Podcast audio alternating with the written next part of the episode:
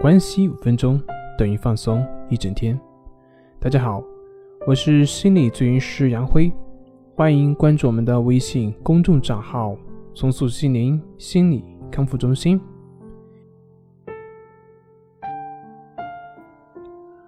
今天要分享的作品是如何缓解以及控制紧张焦虑的情绪，保持稳定的心理状态。我们经常说身心是一体的，这也就是说，我们的身体状况的改变跟我们的心理状况的改变，它是相互关联的，并且我们的思维以及我们的情绪，它们也都是相互影响的。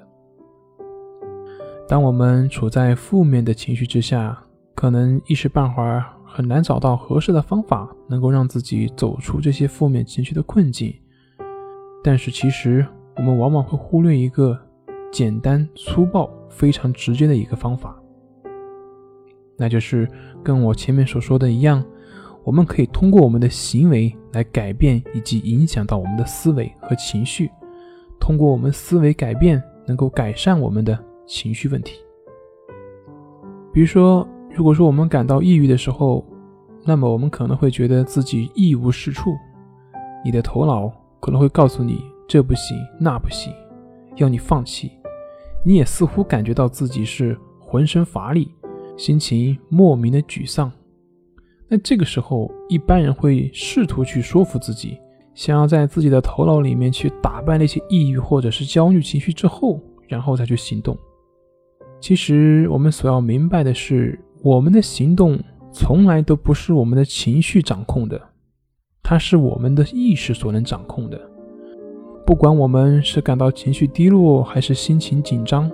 这并不会影响到我们的行动，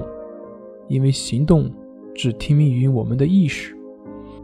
如果这个时候我们并没有去行动，反而去试图去认同这种情绪，那么这种认同包括你试图去逃避它，或者试图去跟他辩论等等，这些都是认同。那我们就会陷入到这些负面的情绪当中，而无法自拔。不管你是排斥他呢，还是跟他辩论呢，或者是其他的，这都是一种认同的表现，并且这些会让我们自己感觉自己真的不行，这会加深我们的失落感，会加重我们的挫败感，会让我们陷入到一种感觉无能为力的一种状况。所以，我们应该怎么做呢？比如说，我们要跟朋友出去玩。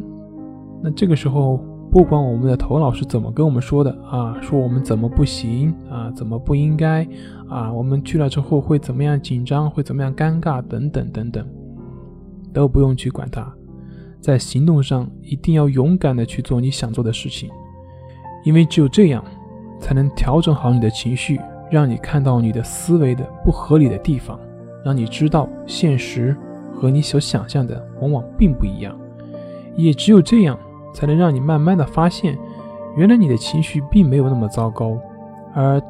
在另一方面，如果你一直是保持在行动的话，往往你就不会再那么在意你的情绪状态了。那么这个时候，情绪是什么样的，对你也就不再重要了，